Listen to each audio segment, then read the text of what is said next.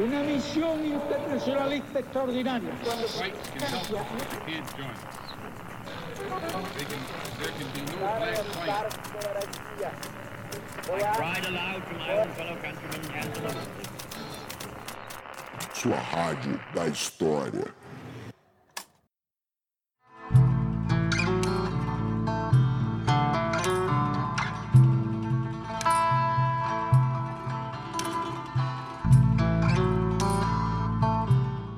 Dia, boa tarde, boa noite. Eu sou o Daniel Gomes de Carvalho e esse é o podcast História Pirata, o podcast que impera nos mares desse longo oceano brasileiro, este longo oceano de podcast. Junto a mim está aqui o Rafinha, o novo papai da quebrada. Arroi, tripulação! E aí, Dani, como é que você tá? Tudo bem com você? Tudo certinho por aí? Eu tô bem, eu queria saber, Rafinha, se você já assistiu aquele filme do Adam Sandler, O Paizão? Você sabe que a gente vai ter esse problema muito grave aqui em casa, né? E, inclusive isso já foi já foi assunto de debate com a minha companheira aqui, com a Bruna, porque a Bruna tem o delicioso hábito de assistir filmes do Adam Sandler e dormir depois de 10 minutos. E eu, como um bom professor, eu já, já não sei mais o que é dormir, tá ligado? Então, assim, eu não consigo dormir durante a tarde. E aí eu fico lá, normalmente, preso no sofá, obrigado a assistir aquilo. Então eu diria para você que eu assisti o Paizão 27.412 vezes inteiramente sozinho, enquanto a minha companheira dormia ao meu lado. É, inclusive eu acho que a gente pode aqui no podcast fazer um programa sobre o paizão de Adam Sandler qualquer dia. Eu acho que vai dar uma discussão muito profunda sobre história, pais e filhos. A gente pode até tocar um Legião aqui juntos. Nossa. Seria muito interessante. Muito obrigado por pintar aí o inferno muito melhor do que o Sartre já fez na vida.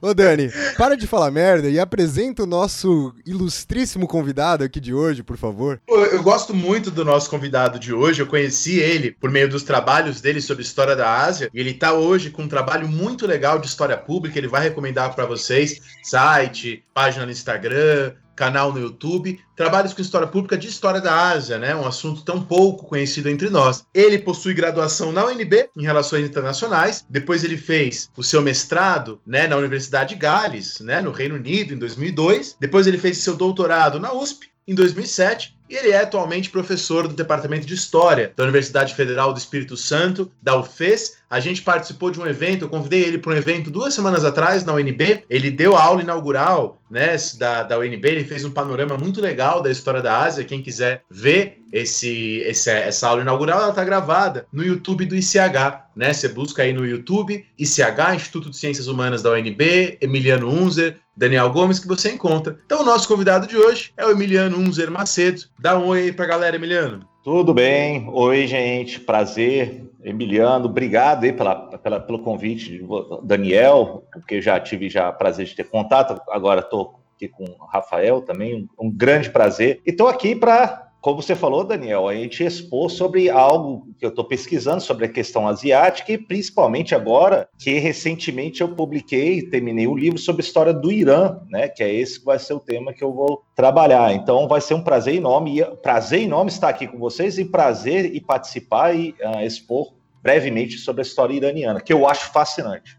O prazer é todo nosso, Emiliano, todo nosso. Ô Dani, e antes da gente começar o nosso programa de hoje, como sempre, conta aí um pouco pro pessoal quais são as suas leituras dessa semana. Ah, como a gente conversei, né, revelei aqui para os nossos ouvintes semana passada, esse semestre eu estou lecionando sobre metodologia da história, né? Então estou retomando algumas leituras e às vezes até tomando algumas leituras novas, muitas leituras novas dessa área. E justamente essa semana eu estou lendo A Miséria do Historicismo, né, do Karl Popper. Eu preparei uma aula um pouco sobre ciência, não vou tratar só do Popper, mas vou tratar também, né, do Popper. E estou pegando alguns livros dele que eu ainda não tinha lido.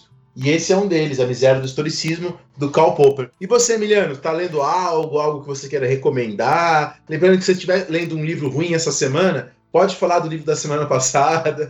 Eu estou lendo um livro agora, recentemente que eu consegui, é sobre a história dos Himalaias. É muito interessante. Eu esqueci, é, foi lançado acho que ano passado, e ele dá um, dá um enfoque é, regional em torno da Cordilheira dos Himalaias. Se vai incluir o, o reino- a região tibetana, o Vale Katmandu, regiões butanesas, que é, é muito interessante como é que teve tanta ah, interações culturais, religiosas ali na região da Cordilheira dos Himalaias. Eu estou achando um barato o livro.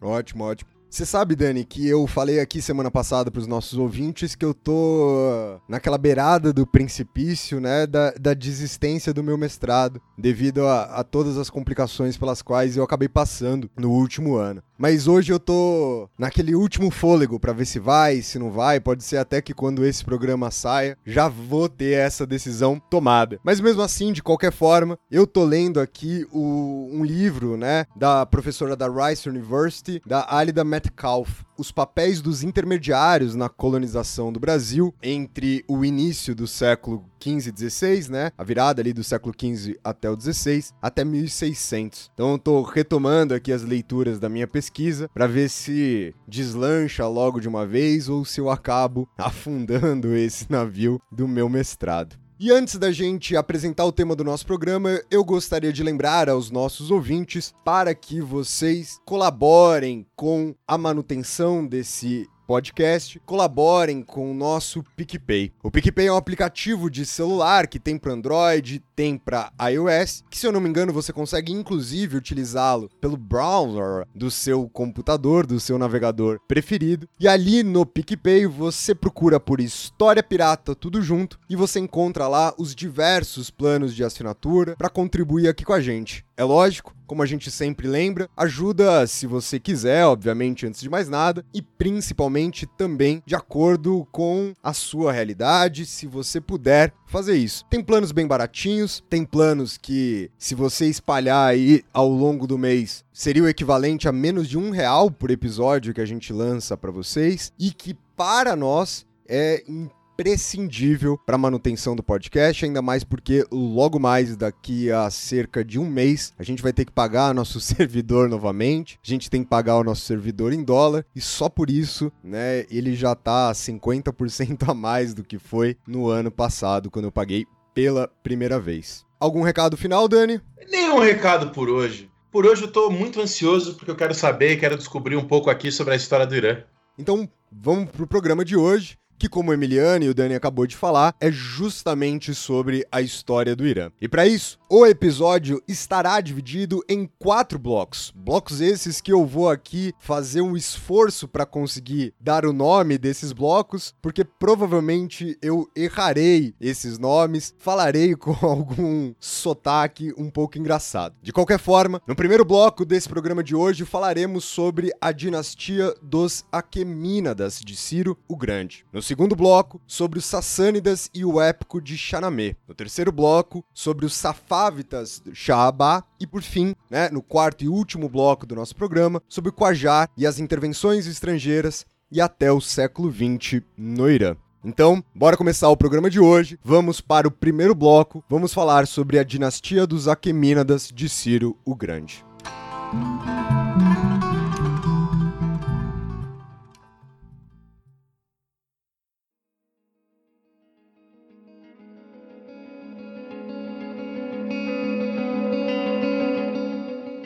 Eu, eu acredito que a gente começa. Então, vou decidir uh, expor em, em, quatro grandes tópicos, uma breve que um overview sobre a história iraniana, que certamente é fascinante. Ela, na verdade, ela sempre, pela localização geográfica que teve já contato ali no Oriente uh, Médio ou Ásia Ocidental, ele uh, repetidas vezes teve contato que a gente considera como os limites da das nossas origens da civilização ocidental. Isso vai vir desde os gregos, macedônicos, os romanos e por assim vai. E, e também as influências com o cristianismo, o judaísmo. Então, nossa, nossa houve contato e percepção do, da história iraniana ao longo da, da, das origens do, da civilização ocidental, como consideramos. Né? Eu lido com muitas outras áreas da área da história asiática, isso também eu já, já expus brevemente lá no, por exemplo, no meu canal do YouTube, que está Emiliano Unzer, eu tenho um livro História da Ásia, mas aqui estamos a tratar do Irã. E o Irã, aquela região, ele,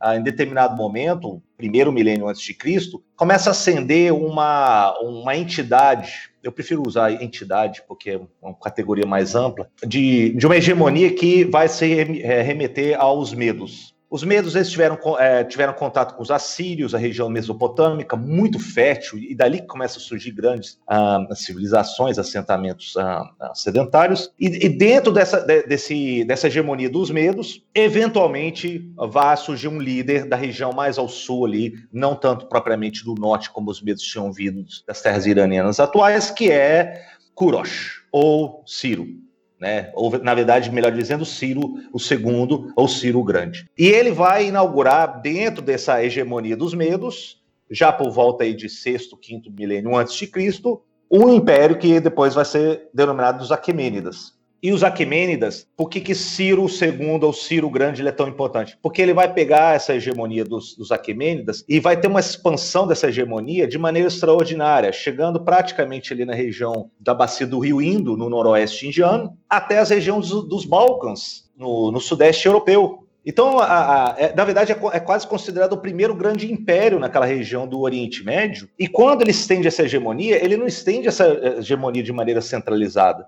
Na verdade, ele vai fechando uma série de alianças, né, tributárias ou não, com vários potentados locais. E, é essa que, na verdade, é a flexibilidade de, do, do, do, regente Aquemênida. Ciro faz isso. É, ele, ele, expande essa dominação, ele vai designando determinados é, regentes ou governadores, dependendo da província. Agora, o que é o mais importante a gente observar aqui é o fato dele estender essa, essa hegemonia, mas da larga autonomia política para esses governadores locais, o que implicava, claro, um risco político nisso, pela lealdade marcial da localidade, mas também que ele permitia também a tolerância com relação aos cultos, às crenças e às culturas locais. Né? O que é extraordinário, porque até então, se você pega os antecedentes na região como os assírios, os assírios foram muito duros em estabelecer uma hegemonia na região da Mesopotâmia. E quando os Aquemênidas eles estendem uma, uma extensão territorial considerável, isso quinto milênio antes de Cristo, ele apresenta uma novidade.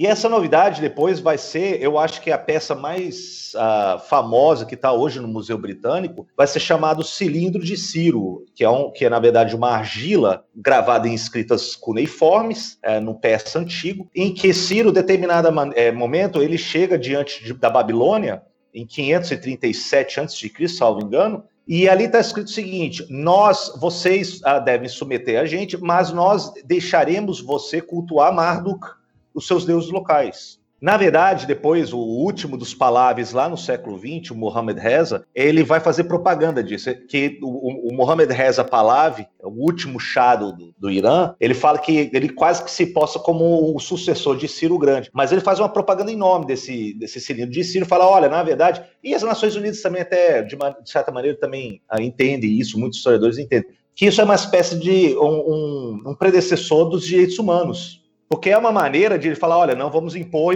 e, iremos tolerar as crenças locais e não impor algo ah, sobre vocês, nesse caso, sobre a Babilônia. Por isso que eu primeiro trago a figura de Ciro Grande. Eu acho que Ciro ele representa um momento ah, já de expansão, um primeiro momento marcante da história iraniana. É claro que existe questionamento, existe interpretações de anacronismo com relação a isso, entre outras coisas, mas o fato é que isso é, é, é já evidente em si. Segundo, algo que está escrito no Velho Testamento, que é quando Ciro permite com que os judeus da Babilônia retornem para a terra, terra sagrada deles. E Ezra, né, ele recorda isso. Ele fala: olha, foi Ciro que deixou a gente voltar para a região da Palestina, para Jerusalém, e, e, e reconstruirei, reconstruímos depois o, o Templo de Salomão. Tanto é que os judeus eles, eles prezam muito por Ciro. Né? Ele fala: olha, foi o regente que universal, ele permitiu povos voltarem e cultuarem as suas maneiras. Então, acho que Ciro Grande ele representa esse momento que eu, quando estava escrevendo o livro, Daniel e Rafael, eu estava escrevendo o livro, eu sempre busquei não somente enxergar as tragédias, as intolerâncias, mas também algo que permeou na história iraniana é essa abertura à diversidade, a pluralidade, que eu acho que mais dominou, com mais tempo predominou na história iraniana do que a própria intolerância e imposição, que eu acho que é muito perigoso quando muitas vezes hoje uma narrativa simplificada, consideramos uh, o Irã, por determinado episódio recente, como apenas intolerantes ou como sinônimo de intolerante, que é algo que eu até hoje, sinceramente, nunca entendi quando a gente fala que alguém é radical é alguém xiita. Sinceramente, até hoje eu não entendi esse, esse vocábulo como sinônimo de intolerante, de radical. Nunca entendi. Né? Então era isso que, na verdade, eu busco uh, Iluminar, eu Só busco... uma observação, Sim. é, só uma, uma observação. Sabe que eu li uma vez, eu não sei se, se tá correto, né? Porque eu não tenho como verificar isso, mas que é só no Brasil, né, que a gente tem essa associação entre xiismo e radicalismo, e parece que isso tem a ver justamente com a condenação que houve aqui no Brasil, e ainda há, de certa maneira, em relação ao Irã, né? Sei que condenação não é só no Brasil, né? Mas me parece, o artigo que eu havia lido dizia que foi a construção midiática negativa em torno da Revolução Iraniana que criou essa associação, né? Sendo que se a gente fosse pensar, né, os grupos que a gente considera mais extremistas, é Al-Qaeda, o, o, tal do Estado Islâmico, são todos sunitas, né? É, também não, não estamos dizendo que os sunitas são radicais, também não é isso, né? Acontece que os sunitas são, se não me engano, qualquer coisa você me corrige, por favor, cerca de 90%, né, dos islâmicos, né? Então é claro que você vai encontrar mais extremistas sunitas, já que são a maioria das pessoas, né? Você, encontra mais extremistas em qualquer maioria por uma questão numérica, né, de probabilidade. Desculpe interromper, mas só para acrescentar isso. Não, certamente. É, é, até bom que venha com reflexões, porque é, o, eu, eu, imagino, primeiro, que realmente é, é, o único país que eu vejo que tem sinônimo disso. Os outros eu não vejo a associação. Embora perceba que tem uma percepção muito precária de que quando é Irã já é algo que automaticamente é associado, o que é uma coisa muito problemática, porque você tem regimes muito mais uh, radicais que a gente não associa o radicalismo ou não é retratado isso na mídia maior, né, como a Arábia Saudita ou algumas escolas mais uh, radicais, etc. E, e, e eu, eu, também, talvez eu tenha aqui uma reflexão a respeito com a guerra do Irã-Iraque, em que muitas potências ocidentais apoiaram Saddam Hussein, deram armamento a Saddam Hussein para combater os iranianos, inclusive também usar armamentos químicos contra os curdos. Veio de países ocidentais isso. Né? Não veio, não, não foi um, algo do, do Irã. Talvez esse tenha sido também a percepção dos anos 80 diante disso, né? Gente, eu também não, eu não estou aqui querendo também fazer um partidarismo só a favor ou contra, estou refletindo sobre questões históricas. Uh, mas, mas com relação aos Aquemênidas, eu acho que isso foi um primeiro momento, um primeiro momento de estabelecimento de uma hegemonia, uma hegemonia imperial que, que vai se estender considerável a porção do território. Segundo, é durante o período dos Aquemênidas também que começam a surgir né, uma classe sacerdotal, uma religião, que ela vai ter, e a, é, e a questão também mútua, né? Pelas a, ah, rotas terrestres comerciais, que são rotas também culturais e ideológicas, que vai vir o, o, o estabelecimento de uma classe sacerdotal dos magos, né? Que isso é citado na, na, na Bíblia, no nosso imaginário cristão, que são classes sacerdotais associadas com os zoroastristas. E, e, o zoroastrismo ele surge com Zaratustra, com o Zoroastro, é uma das, das religiões mais antigas do mundo, com, com, o Avesta. O Avesta vem com povos que vêm da região da Ásia Central, que eventualmente, pelas ideias expostas no Avesta, guarda inclusive semelhanças com os, os os arianos, uh, nada, ligação nenhuma com o que vai ser depois deturpado pelo nazismo. Os povos arianos depois são aqueles que vêm e começam a entrar na, na região norte, a noroeste da Índia também. E eles trazem uma vida nômade, eles vêm com o culto do fogo, você vê que os templos zoroastrianos têm um culto do fogo. Uh, tem a questão da justiça, da luz, isso também está ah, nas crenças arianas no norte da, da, Índia. E, eventualmente, vem, então, a ideia então, do, do, do, da luz contra a escuridão, o bem e o mal. E isso vai começar a estabelecer uma classe, uma classe sacerdotal que vai legitimar os imperadores uh, persas, dos Aquemênidas. Isso está em Berristum, nas inscrições Berristum, né, em que você tem determinados regentes já a cavalo, e aí acima já tem um símbolo da, da, da retidão, da verdade, da luz, iluminando aí o determinado uh, regente, uh, o imperador persa. O que é muito interessante já, que já começa a estabelecer uma ideologia que vai sustentar o, o, o regente persa, o imperador persa já na época. Isso vai atravessar alguns séculos e depois vai ter uma mistura com a imposição, a, chegada, melhor dizendo, de outras crenças nas terras persas. Como tudo na história, nada é isolado, nada é estanque. Na verdade, você tem entrada de povos sempre e a mistura também de outros elementos. Né? Assim na, na, na história persa, assim também a gente observa na história indiana, na história chinesa, muitos povos vindos além da, da, das fronteiras chinesas e assimilam a cultura a escrita uh, chinesa, os valores confucianos e por assim dizer. Eu acho que sobre os Aquemênidas, uh, eu, eu iria fazer essas considerações. Eu, eu depois eu acho que iria para a parte mais posterior das partes do, dos Sassânidas nos séculos posteriores. Perfeito, então, Emiliano, ótimo. Eu acho que foi uma, uma boa introdução para a gente começar a pensar no desenvolvimento né, desse território. Então, o nosso primeiro bloco fica por aqui e a gente parte agora para o segundo bloco do programa, falando justamente sobre os Sassânidas.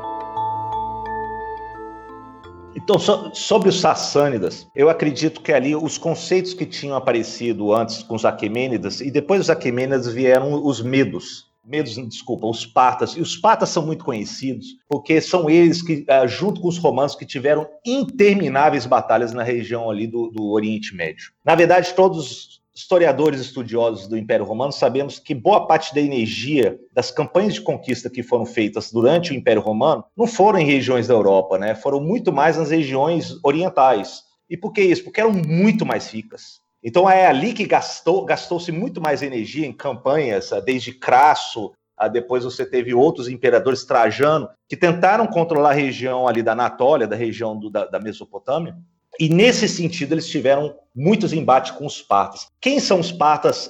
Os partas, na verdade, são cavaleiros que vieram das estepes asiáticas ali uh, na Ásia Central, que eram excelentes cavaleiros. Depois vai ter várias outras nações da Ásia Central que vão ser exímios cavaleiros, que vão desnortear muitos exércitos ocidentais depois.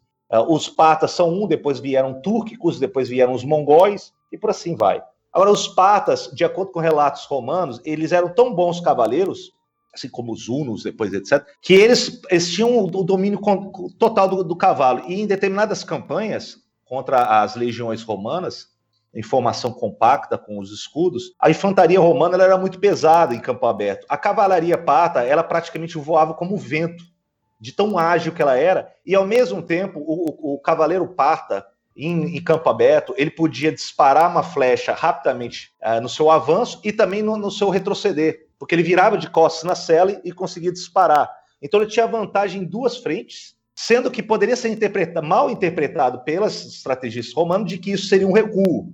Na verdade, ainda era uma maneira de atrair a infantaria romana para frente de batalha. Isso custou muitas batalhas, muitas guerras dos romanos com, com os partas. Né? O fato é que os partas chegam a dominar boa parte do território persa, embora uh, tenha sido reduzido. Reduzido por quê? Porque existia já aquela transição, talvez um dos, dos, personagens históricos mais famosos que veio da Macedônia, que foi Alexandre o Grande, e é ele que dá fim aos Aquemênidas uh, posteriormente, espalha depois seus sucessores Seleucidas por várias partes ali do Império uh, Persa, e depois disso vai ascender então os Partas. Os Partas vão continuar com essa herança aquemênida. Né? Na verdade, eles vão, eles vão continuar nomeando determinados representantes dependendo da, da, das regiões, né? que depois, com o tempo, a gente vai a, ah, a denominar como sátrapas ou satrápias e que cada um teria então a sua, a sua particularidade, sua autonomia. É, eu, eu, vejo novamente isso como um traço da história iraniana e também quando eu estava estudando sobre a história dos mongóis também a mesma coisa, de que você é, expande rapidamente e deixa uma autonomia grande para o regente decidir administrativamente. Talvez isso explique por que, que eles conseguem expandir tão rápido.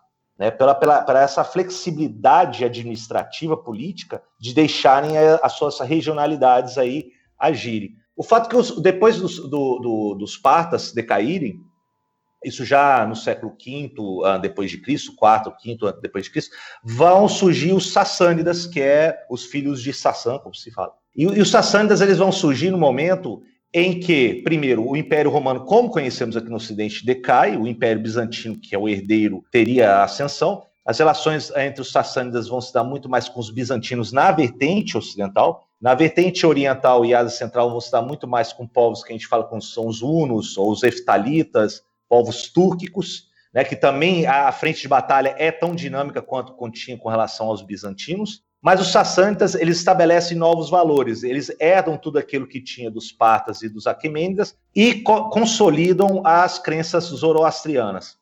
Quando eu falo zoroastrianos, eu não falo uma religião estanque atemporal, ela vai sofrendo uh, mudanças ao longo do tempo, assim como o cristianismo, o Islã também uh, acontece. Então, nesse período, você tem um, ramo masdeísta, uh, tem um ramo uh, masdaquista, o maniqueísmo mesmo, né, de Santo Agostinho, que parece que foi maniqueu durante um tempo de sua vida, teve larga influência o, o do, do masdeísmo, sobre o certo e errado, a luz e a escuridão. Ah, existe também muitas interpretações que o zoroastrismo influenciou o cristianismo, o judaísmo, a ideia do paraíso, do inferno, do julgamento final, também sobre o Islã. Né? Então a gente vê como é que é a importância das religiões persas para outras religiões do Oriente Médio e além. Ah, mas o fato é que os sassânidas eles estabelecem ah, um outro parâmetro. Começam a surgir figuras uh, arquetípicas, que são depois referências no maior épico literário da língua persa, que vai ser o Shahnameh, que vai ser o épico dos reis, composto por Ferdowsi, no século XI. O Ferdowsi, quando ele compõe o, Shahnameh, no século XI, ele está tentando resgatar a história persa antes da entrada do Islã então, eu acredito, eu acredito que a dinastia sassânida ela é importante, crucial. Primeiro, que ela estabelece uma série de valores, de figuras, uh, arquétipos para a história iraniana, que são uh, regentes, reis, e isso tudo vai ser uh, trazido à tona, resgatado no século XI por um escritor que vai trabalhar para a corte dos Ghaznavidas, nas regiões ali do, do, hoje no Afeganistão, uma corte profundamente bestianizada que vai ser o escritor do Shahnameh, que é o livro dos reis. E Ferdowsi, ele vai sempre se referir na última parte, a terceira parte do Épico dos Reis, como os, os, o, o, o, os últimos momentos em que você teve a grandeza dos valores dos reis regentes e é, que é da época dos sassânidas o, o, muito, muito do folclore, dos contos, dos valores peças da época dos Sassânidas, ele vai ser resgatado pelo épico dos reis do, do Ferdowsi. Ferdowsi, ele trabalha muito também a questão do, dos valores do, do zoroastrismo. Então, em determinados momentos, apresenta um dos reis da época dos, dos Sassânidas, que vai ser ou uh, Khosroy, em uh, português, ou Khosroy II, em que ele tem uma função de combater povos além das fronteiras, que no, no Xanamé eles falam que é Turan. Turan seria mais ou menos hoje, é, claro que a literatura, é, nesse caso, ela não é precisamente histórica, mas são identificados com povos além das fronteiras norte do Império Sassânidas, que seriam povos nômades, povos túrquicos. E do lado de cá, dentro da, da, da, civilização, identificado com a luz, identificado com a retidão que tinha estabelecido no zoroastrismo, que vai sustentar a dinastia dos Sassânidas, vai, vão ser os, os pés sassânidas, principalmente na figura de um príncipe, de um herói que vai ser o arquétipo do quase que o, os valores dos, de um cavaleiro medieval. Talvez isso tenha sido influenciado, depois influenciar a literatura medieval, a, dos cavaleiros na Europa, que vai ser Rostam. E Rostam ele faz vários trabalhos. Ele tem, ele tem um, um trabalho de, primeiro, da lealdade, ele não aceita uh, determinados presentes. Ele tem um. um, um eu, essa é dos partes que eu mais gosto do, do épico em que ele acha um, um, cavalo, a altura dele, leal, que é o Hakshi, e o Hakshi ele também vai combater dragões, ele vai combater outras bestas é, que vão surgir e atentar contra o personagem na última parte central, que vai ser Rostam. Por que, que eu falo tanto dos Sassânidas e do, do, do épico dos reis, o Shahnameh, que vai ser escrito depois? Porque muitas das referências que a gente tem da época dos Sassânidas vêm do épico dos reis, vêm do Shahnameh. E, e isso é, é, as realizações na época da arte, da cultura, na, dos tempos dos é considerado na, na época, na história iraniana, como última antes da chegada do Islã, que vai chegar nas terras persas aí no século VII, século VIII em diante. Então esse é, um, é na verdade um divisor de água interessante na, na história iraniana. Como é que o Irã já tinha já elaborado, assentado a sua literatura, sua arte, a arquitetura, inclusive, né, do, do, do, arco pontudo que vai ser o Ivan em Desce Fonte, perto de Bagdá, tudo isso já tinha estabelecido antes da chegada do Islã em terras persas. Então, na verdade, você já tinha já uma cultura persa, uma identidade persa ou iraniana, como queira, muito bem consolidada antes do século VII e VIII. E essas figuras como Khosroy, as, os, os contos que o Shahnameh trazem, eles vão apontar como a última grande era de ouro dos persas antes da chegada do Islã. Não estou querendo contrapor o Islã com a história persa, mas é interessante porque Porque o Xanamé, até os dias de hoje, ele é ensinado, inclusive, para as crianças. As primeiras uh, leituras das crianças nas escolas iranianas são figuras do Xanamé. So, é uma leitura, é, é, faz parte fundamental da identidade e do orgulho iraniano eles saberem sobre o Xanamé. Eu, eu, o que eu fico abismado é o fato de que isso, primeiro, não tem nem tradução para o português. Se tem, existe ah, versões limitadas, é, bastante reduzidas, ou algum outro estudo que eu enxerguei. Então, e, e, talvez isso também seja mais um motivo de a gente desconhecer boa parte do que é um, uma herança enorme e rica da, da, da, da história iraniana, da cultura iraniana. Né? Como é que o ele vai assentar essas bases? Agora, depois com o advento do Islã, do século VII, VIII em diante, é, é claro que toda essa herança, cultura persa, ela não vai por água abaixo. É, você tem o Islã chegando, tem um, o califado Abasta, no século VIII, IX em diante. Quando o califado muda de Damasco dos Omíadas para Bagdá, na verdade você tem até uma mudança do eixo do califado, do primeiro para o segundo califado uh, islâmico, muito mais para as proximidades das terras persas. E, e isso, uh, alguns historiadores identificam que quando chega o califado Abássida, que a gente conhece hoje aqui no Ocidente muito com referência aos Mil Uma Noites, uh, do Harun al-Rashid, mas uh, muitos historiadores identificam que quando a mudança se dá de Damasco para Bagdá, para o Califado Abasta, muitos funcionários, estudiosos, letrados, peças, eles são incorporados na corte Abasta. E aí existe uma espécie de, sim, a escrita árabe, vem o Islã, mas vem com valores profundamente uh, persianizados a, a, por exemplo, se você lê o livro mais conhecido aqui no Ocidente da época, que é da Sherazade, Essas Mil e Uma Noites, por exemplo, ela tem todos os teores muito mais da literatura persa do que da literatura árabe. É, tem, tem um, até a questão. Não é uma literatura muito valorizada na, na, rica literatura persa, As Mil e Uma Noites, mas ela apresenta a questão do erotismo, a questão do, dos, dos, vários contos ao longo de um conto, né, as figuras que estão bastante presentes. Isso também se encontra nos contos de Nezami, por exemplo, ou, ou depois os poetas sufis que vão, vão escrever como Sufi, e por assim vai, é, Rami, Rumi. Então, tudo isso vai compor um outro capítulo da história iraniana, um período em que há a cultura persa, a cultura persa sobrevive à entidade política dos sassânidas, embora tenha entrado o Islã, o Islã pelo califado abasta. Então, o califado abasta ele representa esse momento de, de dois afluentes que começam a se misturar. O, a persa ela não, não perde a sua identidade, ela incorpora a escrita, por exemplo, arábica, mas eles falam uma língua diferente. Eles não falam árabe, eles falam face, mas usam a escrita arábica. E, claro, eles, eles incorporam o Islã ao longo do tempo. Existe uma resistência contra os zoroastrianos, muitos zoroastrianos, inclusive, uh, são perseguidos pelos muçulmanos, né, porque eles são identificados como não os povos dos livros, como cristãos e judeus eram. Muitos fogem para a Índia, né, até hoje tem comunidades zoroastrianas na Índia, uh, são chamados os passes até hoje na Índia, mas uh, haverá um, uma mistura aí dos elementos persas com os elementos islâmicos, esse que talvez tenha sido a maior herança do califado abasta em diante. Estamos chegando mais ou menos no século 12, 13, em que você tem uma espécie de crise do califado abasta, existem várias dinastias locais persianizadas que começam a tomar conta das terras persas. O Gasnávidas foi um que o Fedossi escreveu o épico. Depois vão vir os Samânidas, os Timúridas, que são herdeiros de Tamerlão. E, eventualmente, aí eu vou entrar para a terceira parte, que vai ser sobre o, outra dinastia, a partir do século XVI em diante, que vai ser os Safávidas. Emiliano, antes da gente passar para o terceiro bloco do nosso programa, deixa eu te fazer uma pergunta aqui. Eu achei interessantíssimo, né,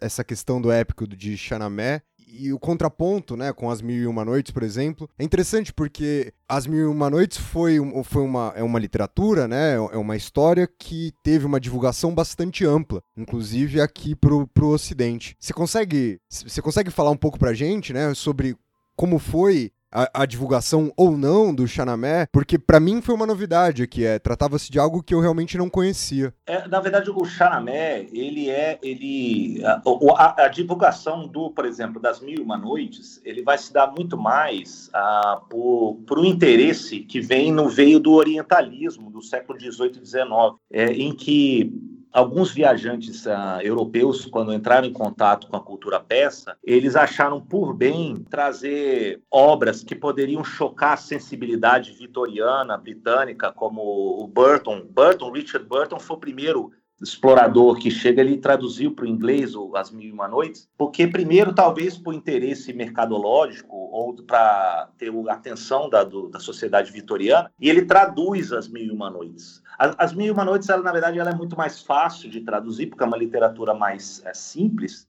do que o Chanamé. Segundo que o ele é muito grande, ele é muito vasto, então para traduzir aquilo exigia já uma, um trabalho muito maior. Você teve depois uh, traduções não só do Burton, como também uh, para o francês no século XVIII, XIX, das Mil e Uma Noites, em que deu grande sucesso na Europa. E a gente bebeu dessa fonte. Porque até, até um tempo atrás, as únicas traduções das Mil e Uma Noites que a gente tinha vinha provavelmente do francês.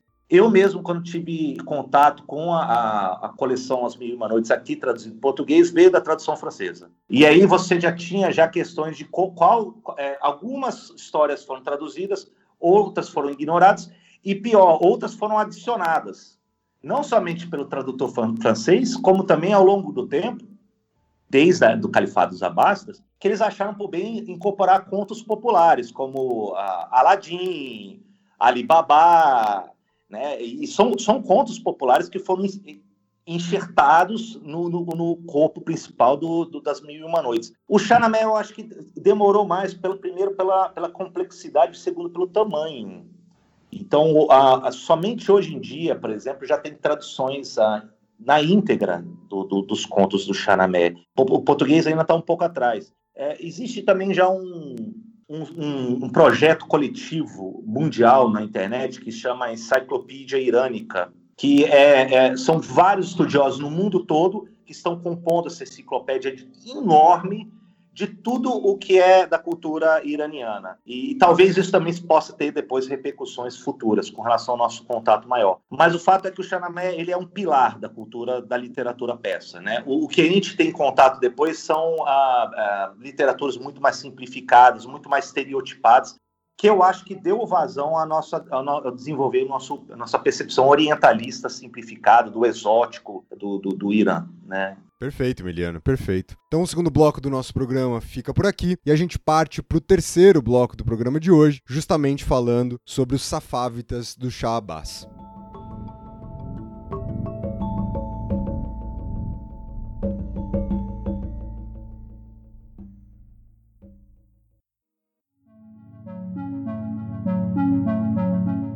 O, o, os safávidas, eles surgem de um, alguns povos ali da região do Cáucaso, que eles são em parte é, túrquicos, em parte azeres da região do Azerbaijão, e eles vêm de uma, uma seita sufi, ou, portanto, o sufismo, que é um, ramo do misticismo islâmico, tem muita influência no interior da, da, da, das terras persas em outras regiões também na Índia teve grande significado, mas o, os safávidas vão vir de uma, de uma nação que segue um sufismo, mas um sufismo ligado a, ao xiismo. Eu, eu, não vou aqui, eu, tenho, eu, vou falar bem brevemente como é que o, o xiismo surge, que na verdade é uma crença de que uh, o, a, o, os herdeiros maior do profeta Maomé vêm da, da família dele e há um desentendimento sobre quem seriam os primeiros herdeiros, são os califas. Eventualmente, o quarto califa é Ali, que está ligado à, à, família do, do, do, profeta Maomé. Né? E, eventualmente, uma batalha ah, no sul do Iraque, ah, um, o Ali, depois Hussein, o filho dele, é morto em Karbala. E aí você tem o fim da, dessa linhagem direta, pelo menos ah, na batalha de Karbala no século VIII. Os xiitas acreditam que a liderança do sangue do profeta morre ali. Só que eles acreditam que existem representantes que surgem uh, de vez em quando que vão ser os imãs. E eles acreditam que uh, existem, existiram, dependendo da seita, existiram vários imãs ao longo da história. Quem são esses imãs? Os imãs, na verdade, eles carregam toda essa herança do, do, de trazer a justiça para o mundo, coisa que os sunitas eles não acreditam nessas figuras dos imãs. Então, quando vêm os safávidas, eles acreditam, por exemplo, que houve 11 imãs e o último deles, o décimo segundo, ele está oculto. Não é que ele morreu, ele está oculto e ele vai aparecer eventualmente na história. Então, é, é um ramo uh, do imamato, que a gente fala, do 12 imamato, na crença do 12 imã, a chegar, do xiismo que os safávidas trazem do Cáucaso uh, no início do século XVI. E são eles, via a nação deles, via os cavaleiros deles, que são chamados Kizilbash, que começam a dominar toda a região das terras persas. E aí eles trazem uma nova dinastia, que é a dinastia dos Safávidas. E com eles eles trazem, então, o xiismo como a religião oficial. Então a gente está vendo agora a entrada de um Islã bem peculiar dentro do universo islâmico. Isso vai depois uh, resultar, sim, em expulsão de, das várias ordens dos sufis, que já estava bem presente no interior do, do, das terras persas, e também de, de sunitas, né, que compunham muitos da, da, do, do Império Persa da época. Isso que marca os safávidas. Agora, também existe, na época, uma grande prosperidade, porque o Irã, as terras persas, elas fazem o intermédio de rotas comerciais que vêm das regiões da, da China, de todos os produtos demandados da China, do, de, do, do, leste asiático, que percorrem as terras persas, que é chamada Rota da Seda, e vão desaguar lá na Anatólia, na, na Constantinopla, Cairo e o mundo mediterrâneo. Além, além de poder intermediar isso, dá grande riqueza por intermediar essas rotas comerciais. Então, isso dá muita riqueza ao império da dinastia Safávida do século XVII. O, o que eu acho que é mais icônico da época da dinastia Safávida vai ser o, um dos seus maiores chás, né, os seus maiores reis, que vai ser o Abbas. E Abbas ele decide estabelecer uma nova capital um pouco mais para o sul do que então era a capital dos Safávidas, ele, então ele vai remodelar de maneira urbana o Isfahan. Isfahan hoje talvez seja uma das cidades mais belas do Irã e talvez uma das mais belas do mundo. Ele organiza os jardins, ele organiza o que era antes um campo de polo, que era grande uh, passatempo e diversão dos chás persas da época, que hoje é o Nakshejahan. O Nakshejahan é aquela grande praça quadrada de Isfahan que é muito famosa no mundo todo. Né? E em volta tem um bazar e tinha o palácio do, do, do, do chá e tinha uma mesquita. O Isfahan, eu acho que marca primeiro, até hoje, a, deslumbra os visitantes. Segundo, que é nesse período que começam a surgir viajantes europeus como Jean Chardin, por exemplo, ou alguns britânicos, que trazem os relatos da corte safávida. Então, a, a descrição dos jardins, a descrição da arquitetura, a descrição da corte do, do, do a safávida, vai começar a marcar a mentalidade europeia. Eles vão começar a identificar como, olha, é, por exemplo, Voltaire começa a falar sobre isso, outros escritores franceses começam a falar, olha, existe algo ali que é esplendoroso, que até então a gente não tinha contato, a gente não tinha uma compreensão. Então, eu, eu, eu acredito que seja um primeiro momento de, de, retomada de contato com o que os peças tinham no século XVII em diante. Os safávidas, eles não vão durar muito, mas eu acho que a, a, a duração, de, a durabilidade deles vai se dar muito mais no imaginário e do que eles apresentaram e que até, até hoje está presente no, no, no que eles elaboraram na arte pictográfica, no, nos tapetes, na arquitetura, né, de alguma, algumas construções Isfahan e além. Então, é, eu acho que é isso que é importante. E também o do xiismo ser a religião central da dinastia safávida. Ela praticamente vai durar aí do, século XVI a século XVII, e depois ela decai num período já a terminal de, de lutas a, fragmentadas de várias lideranças de guerreiros a, pelo Império Safávida. E aí, nesse sentido, ah, eu entraria já no, no último período, ah, que seria o período dos Andes, ah, dos Afsháridas e depois do que vai ser os Cachás e o século XX. Então o terceiro bloco do nosso programa vai ficando por aqui e a gente parte para a última parte do programa de hoje, que é o bloco 4, falando sobre Quajar e intervenções estrangeiras no século XX.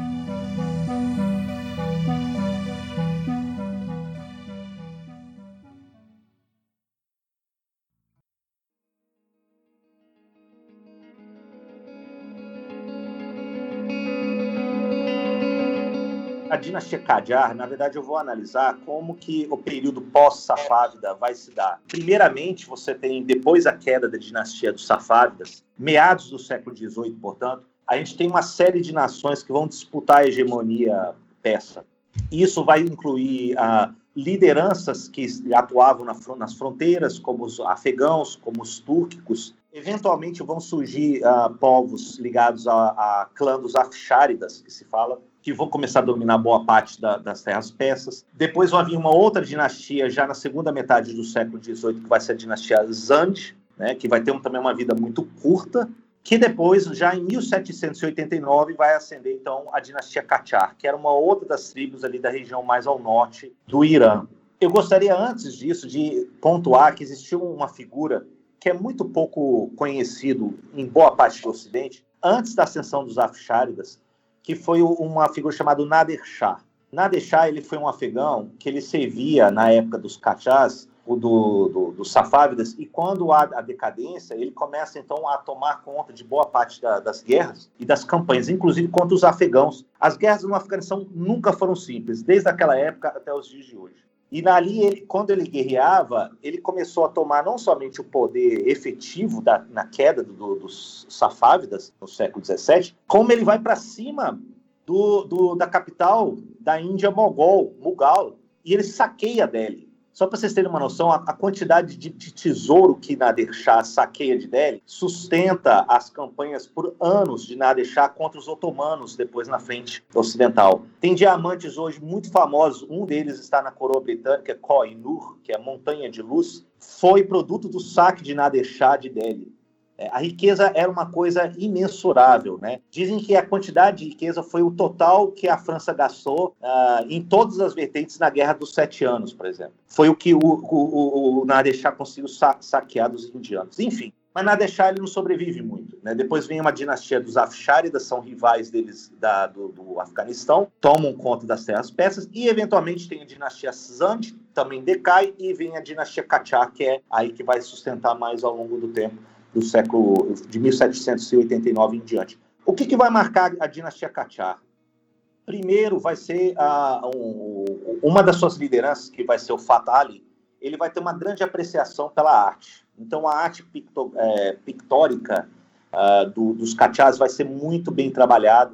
Ele, ele, tem uma admiração pela arte europeia, então ele incorpora a questão da pintura do, do óleo, os retratos, a, a estética peça vai ser trabalhado né, dos retratos não somente dele, como também da corte Cachar da época, e vão ficar famosos depois no mundo. Eles, eles erguem um, um, palácio em hoje, talvez um dos mais adoráveis palácios, que vai ser o Palácio do Golestan, o Palácio Jardim das Rosas, em Teherã né, com influências ocidentais. Vejam que, por exemplo, né, nesse Palácio do Golestan, tem uma sala que é, é inspirada no Salão dos Espelhos de Versalhes. Eles têm uma também por igual. Então, a, a influência ocidental começa a fazer sentir no período dos Cachás. Não somente em termos culturais, mas também na dura mão militar. Durante esse período, no início do século XIX, os interesses britânicos vindos ali da, da Índia, nas fronteiras leste, portanto, eles começam a querer controlar as, as tribos, nações afegãs,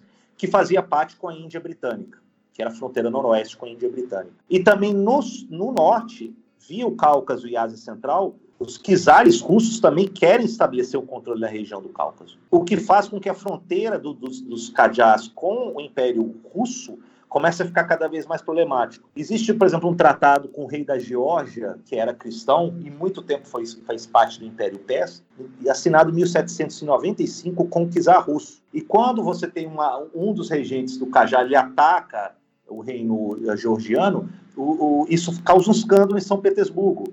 Que eles falam: olha, nós assinamos um tratado com vocês e vocês não vieram socorrer. Então os russos começam a vir cada vez mais interferem na região do Cáucaso.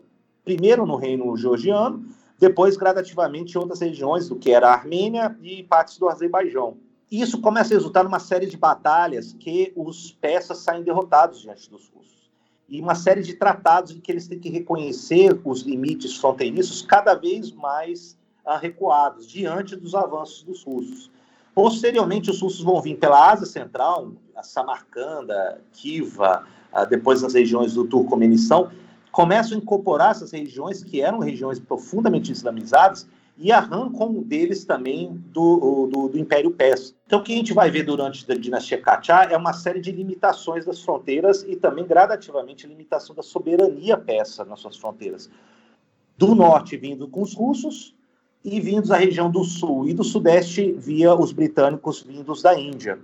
Então, é um período já bastante problemático de declínio do, do, do, da história persa e iraniana. Como é que eu faço essa transição para o século XX? O século XX ele vai trazer novas ideias. Né? Na verdade, no século XIX, muitos uh, persas eles já tinham observado o que estava acontecendo no Império Otomano, que estavam tentando, como os jovens turcos, estavam tentando uh, uh, instituir uma constituição, um sistema já mais reformado do, do, do, Império Otomano. Isso influencia uma geração nova, em meados do século XIX, de, de, de persas, que propõe também uma constituição de reformas de ensino de de, de, instituições de ensino, por exemplo, de engenharia, de medicina e por assim vai. E um deles vai ser um dos ministros uh, de meados do século XIX, ainda do período dos Cachás, que vai ser o Amir Kabir. E o Amir Kabir, ele institui, inclusive, um instituto politécnico na, em Teherã, mas, eventualmente, ele é destituído do poder por ter uma resistência contra, primeiro, elementos mais conservadores e muitos da classe sacerdotal, que eram os ulemás, que tradicionalmente tomavam conta das instituições de ensino e também de religião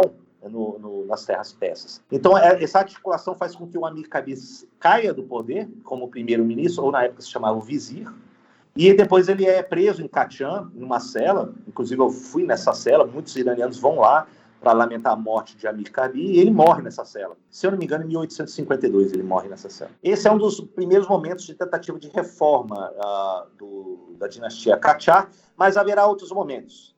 Né? O, um, dos, um dos outros uh, chás Kachás, que vai ser o Mossafar, Mossafar, eventualmente, ele cede à pressão de, de, uma classe média que começa a surgir nas grandes cidades persas, já no início do século XX, pedindo uma constituição. Na verdade, no início, eles pedem uma, uma Casa da Justiça e depois eles pedem uma Assembleia, um parlamento, que é o Majlis. E o Mossafar, eventualmente, ele cede isso pouco, poucos dias antes de morrer. E é, então, em 1905, é a primeira vez que é escrita uma Constituição, que ela vai ter os seus trancos e barrancos, mas isso vai sobreviver ao longo do século XX, e é instituído a primeira reunião do primeiro Majlis em 1905. É um momento definidor do, do Irã, que eu acho que marca a entrada do século XX. Embora a dinastia Kachar só vai cair é, formalmente em 1925. Né? Mas aí você já tem limitações, você já tem já certa liberdade de imprensa, embora tivesse já repressões significativas, você teve também a, a influência maior de tratados desiguais centra, é, assinados com companhias ocidentais, como tinha sido feito com a, o Barão de Reuter, depois com a exploração de recursos de petróleo no sul do Irã para a companhia anglo-persa de exploração de petróleo, que vai marcar muito as relações com os britânicos desde o início do século XX, e eventualmente com os russos que chegam e é, começam a tomar conta de determinados assuntos militares. Entre eles, eles treinam o corpo dos cosacos persas, que são uma espécie de corpo é, de elite, é, de guarda presidencial, dos, que foi dos últimos chás cachás. É desse corpo de cosacos, treinados pelos russos antes, portanto, da Revolução Bolchevista, que vai surgir um jovem oficial com um certo talento enxergado pelos britânicos uh, para assim continuar, continuar com a assinatura dos tratados desiguais de exploração de petróleo, de recursos minerais, que vai ser o Mohammed, depois o Mohammed Pahlavi, que vai ser o primeiro chá da nova dinastia dos Pahlavis em 1925 em diante. É, e essa vai ser a última dinastia. Então, o, o, o, Mohammed Pahlavi quando ele toma o poder, ele está endossando, primeiro, um projeto que ele quer de modernizar a Pérsia, e depois ele vai renomear como Irã em 1935, mesmo que isso signifique que ele vai desrespeitar todos os compromissos constitucionais e de liberdade política que ele tinha assumido. Ele quer, na verdade, emular como o, o Ataturk dos turcos, né, de ser o grande líder secular modernizador e mesmo que signifique passar por qualquer questões democráticas. Isso vai marcar o primeiro o primeiro o primeiro o, o chá das dinastias do Palácio. Ele vai ser o primeiro. Quando estoura a Segunda Guerra Mundial, ele tem um certo uh, equidistância com relação se ele deve negociar com os alemães ou com os britânicos. Isso depois da Segunda Guerra Mundial faz com que ele seja afastado, porque os britânicos não aceitam isso, uh, e busque um filho dele que tinha sido educado na Suíça, não tinha apresentado nenhum valor é, nem carisma político, que vai ser o Mohammed Reza Pahlavi. Ele vai ser o último chá da dinastia Pahlavi. Quando ele ascende logo depois da Segunda Guerra Mundial, ele continua com os tratados desiguais de exploração mineral, com a exploração petró do, do, petróleo, principalmente. Só que nesse período, aí eu acho que é um dos momentos mais cruciais do século XX. Existia uma certa liberdade, do, novamente, do parlamento do Majlis. E é quando é eleito o primeiro-ministro do Majlis, vai ser o Mohamed Mossadegh. O Mossadegh, ele é um líder que tinha vindo naquela geração que tinha atuado na primeira Assembleia, em 1905, tinha sido perseguido pelo pai do Mohamed Reza, e eventualmente ele é escolhido é, é, o líder do governo, e ele começa novamente a buscar rever os tratados que tinham sido assinados com a Companhia Petrolífera Britânica.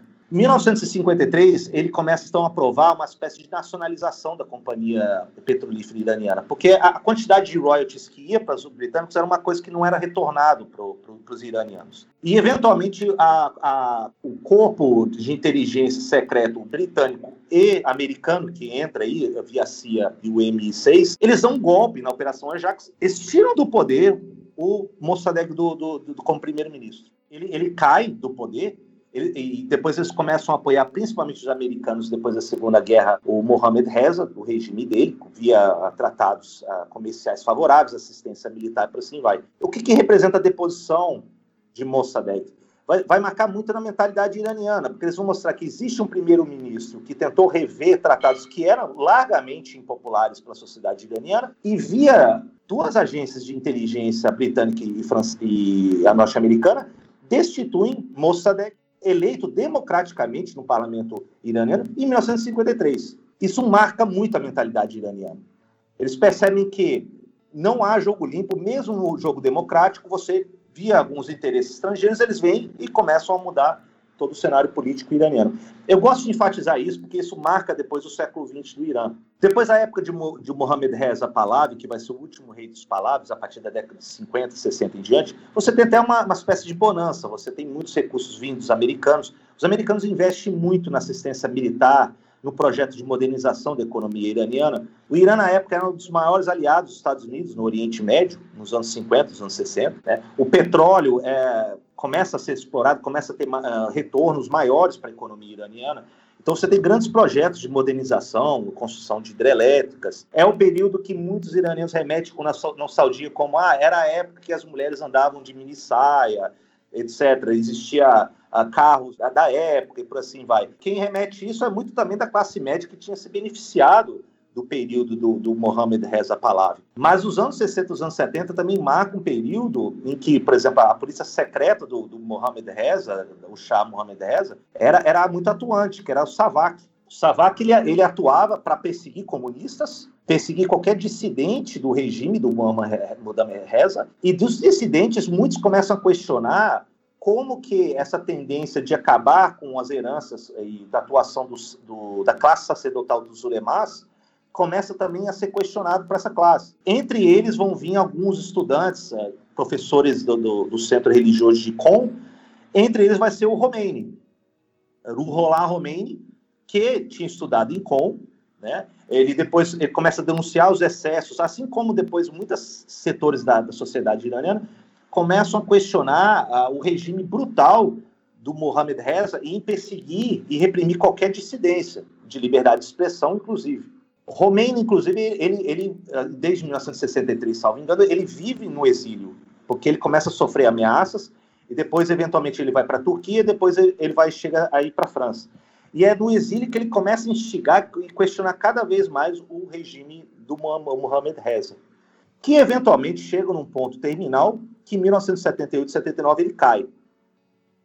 Ele cai não por um golpe, é uma, na verdade, é uma, uma, uma mudança que tem um largo apoio popular, né? porque ele não é em cima de algumas agências secretas né, norte-americana e inglesa, e ele tem largo apoio, primeiro, de comerciantes que estavam descontentes com a recessão econômica, segundo, com a classe média que estava vendo cada vez mais seu poder aquisitivo sendo deteriorado, os ulemás, classe sacerdotal, ligados muitas comerciantes que também questionam essa secularização excessiva e brutal que o Mohamed Reza tinha empreendido, comunistas, sindicatos, escritores e por assim vai. Então houve uma ampla mobilização que resultou na queda do Reza, Mohamed Reza, em 1979. Com depois, em 1 de fevereiro, chega o Khomeini de um voo fretado da Air France para Teherã. Uh, e aí já começa então a última parte do, do, da história iraniana, depois da Revolução de 1979 em diante. Eu gostaria apenas de finalizar no, no, no sentido seguinte: a Revolução de 79, ela, ela, ela, ela, depois ela entrou num outro período bastante brutal de repressão. Né? Ela não entra num período agora foi resolvido todos os problemas anteriores.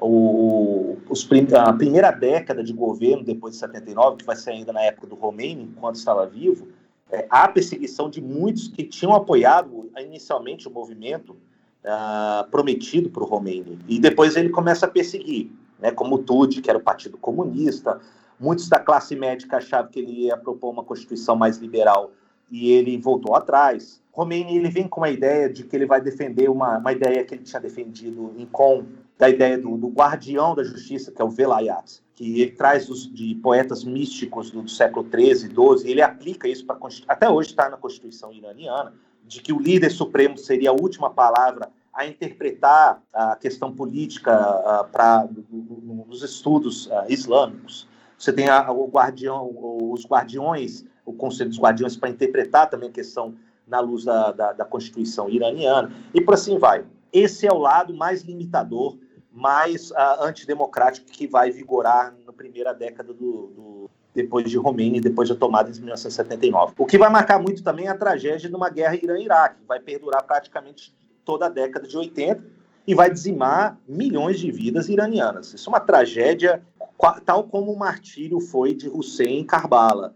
Isso produziu, é, até hoje nas ruas iranianas, você vê retratos de jovens que morreram nas batalhas uh, contra os iraquianos. Isso também vai desgastar muito o regime nascente de Khomeini. Khomeini ele morre em 89, quem vai suceder ele como líder supremo está até hoje, o, o como líder supremo, só que a partir dos anos 90 em diante, você tem um, um abrandamento desse controle, gradativamente. É, o que eu analiso nos dias de hoje é o seguinte: existe uma estrutura herdeira de 79 muito pesada, do, dos guardiões, do Conselho dos Guardiões a interpretar eleições, candidatos, a liberdade de, de expressão, ligados a, por exemplo, a, a, a, o que a gente fala que são os, a guarda revolucionária, que estão muito ligados à questão do nacionalismo.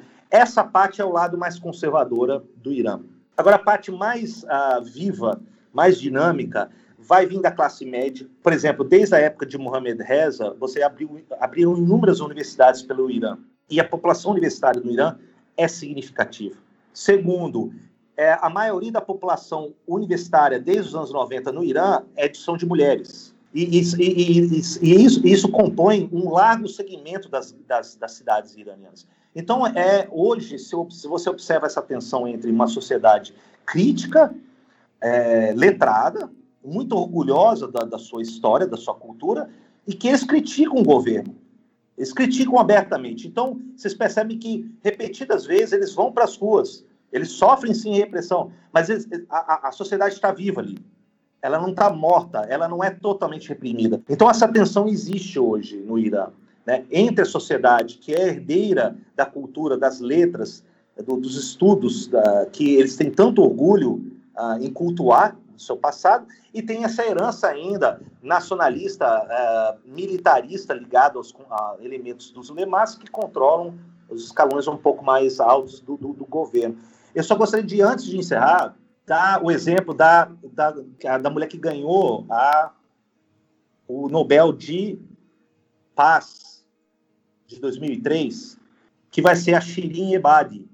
A Shirin Ebadi, ela é uma mulher iraniana que ela estudou nas uh, era uma juíza, era ativista do, ativista dos direitos humanos e ela estudou em universidades iranianas.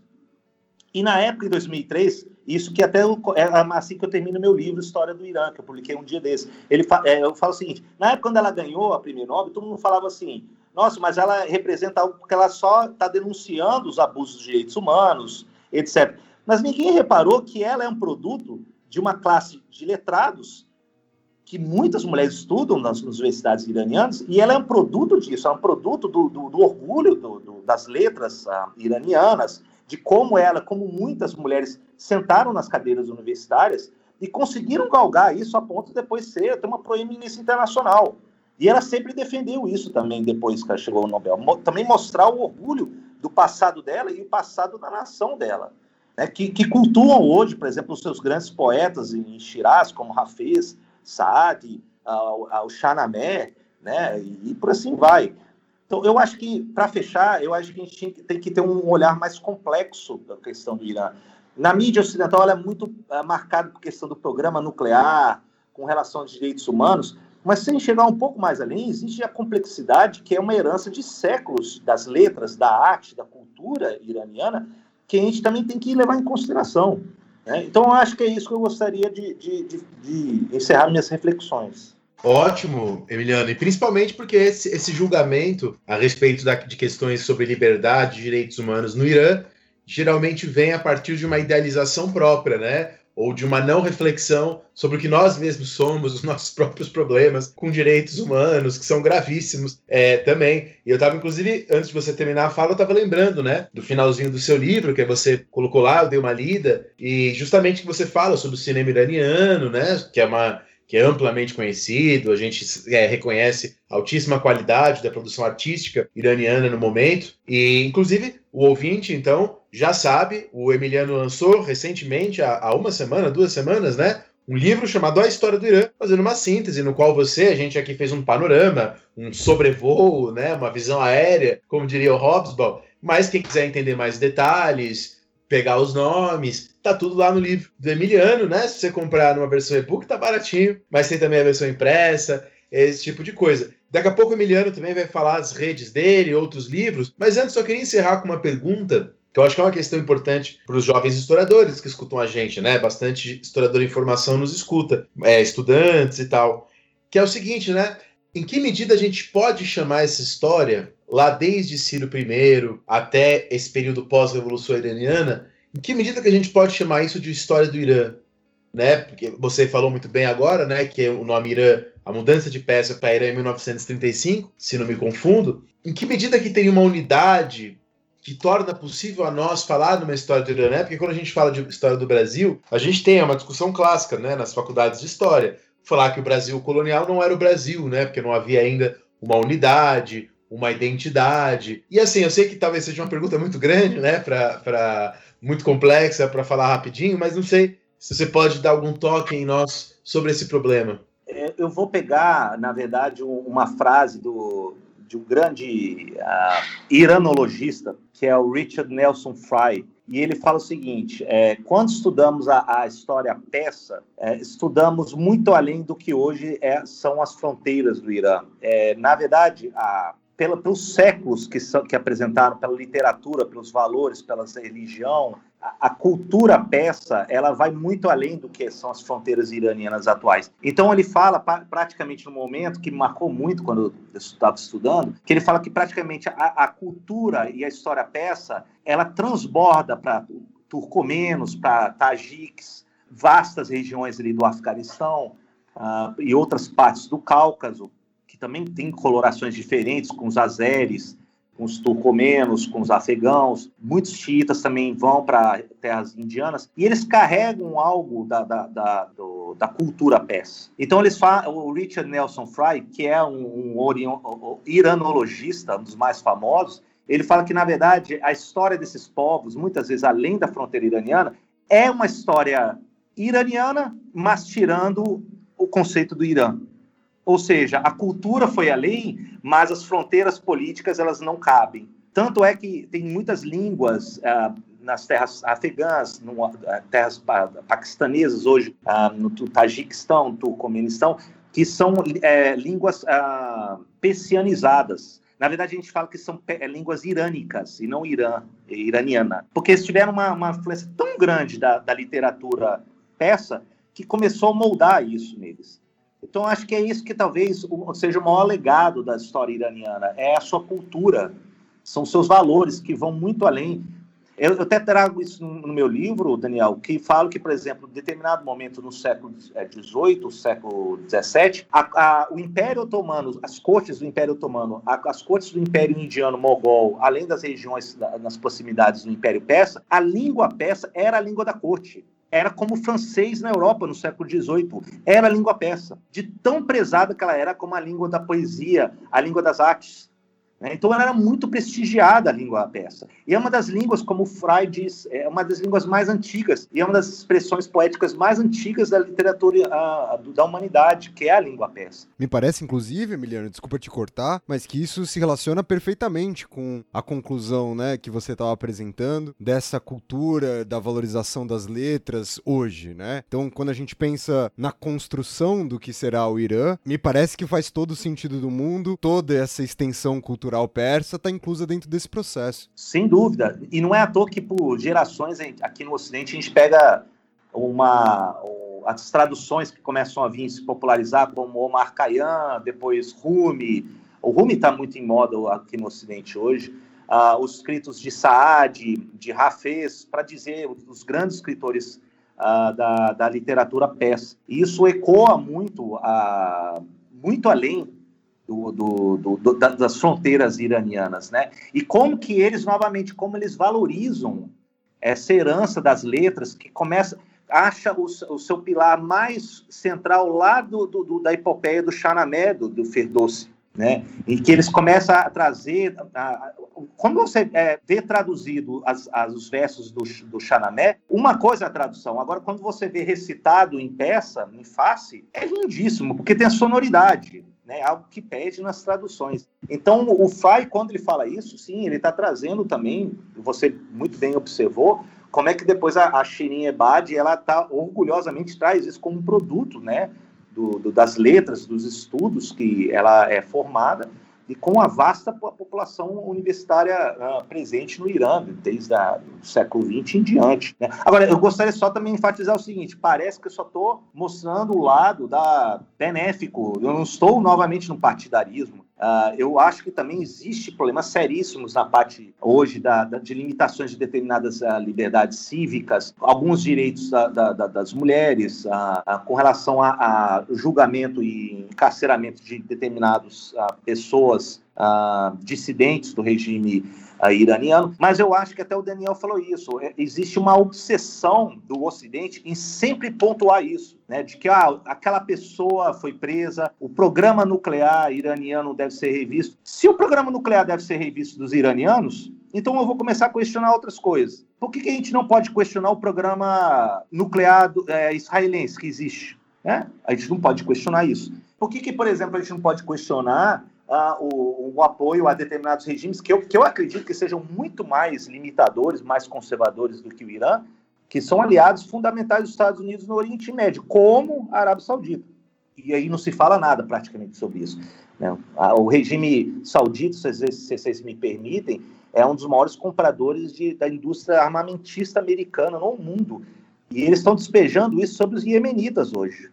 É uma, tá, tá, uma, tá tendo uma guerra horrorosa no Iêmen hoje, muito baseado no que os sauditas compraram do, do, de armamento americano. Enfim, eu não vou entrar mais nesse campo minado, mas eu gostaria de deixar esse questionamento também para os ouvintes, para a gente refletir sobre isso. É, acredito, inclusive, que um pouco dessas relações internacionais dos Estados Unidos ajudam a gente a entender aquele debate lá do começo do programa, né, sobre essa perspectiva que a gente costuma ter em relação aos xiitas, né? Lembrando sempre que os grandes aliados dos Estados Unidos ali são todos governos sunitas. Então, isso também acho que, que colabora Sim. dentro dessa compreensão. E lembrando, é, lembrando que o Daesh, o Estado Islâmico, os salafistas, em tudo são, são sunitas, né?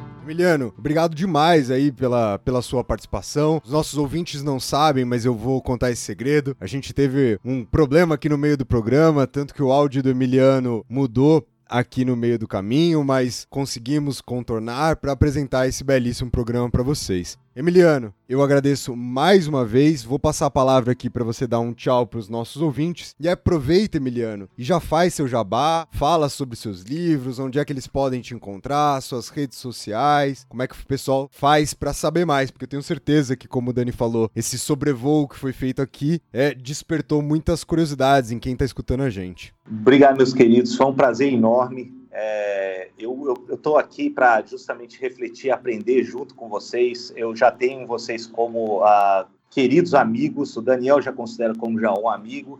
Esse período é, pandêmico da praga, quando acabar, possa depois vir, depois outros contatos, espero. Ah, eu, o meu, na verdade, eu, eu, eu, já tenho feito pesquisa na área da história asiática já há uns sete anos, né?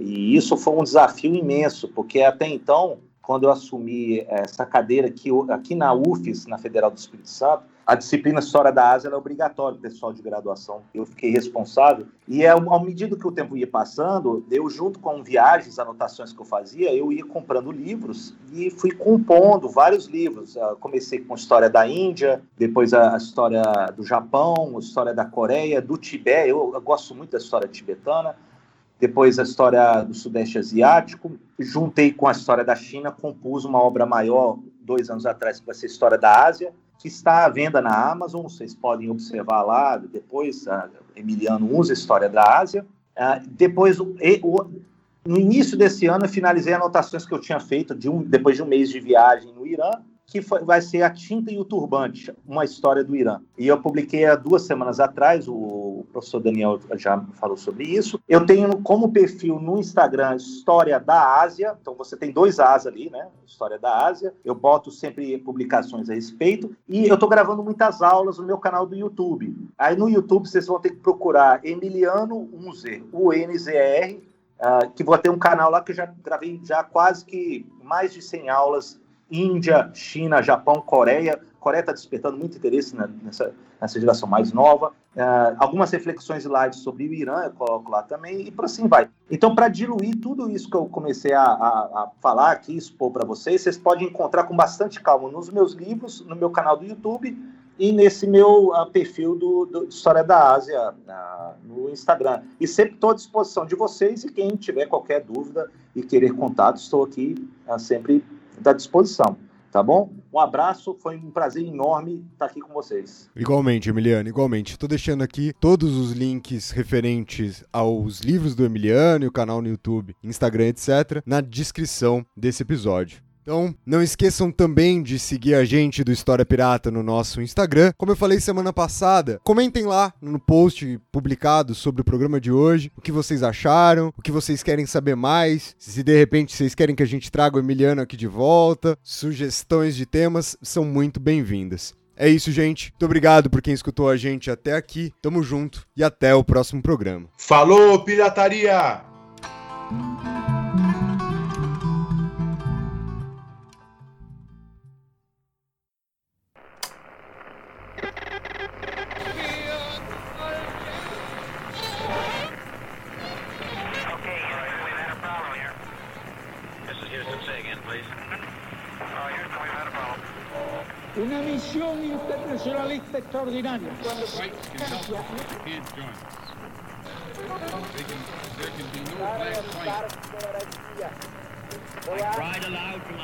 Countrymen and to the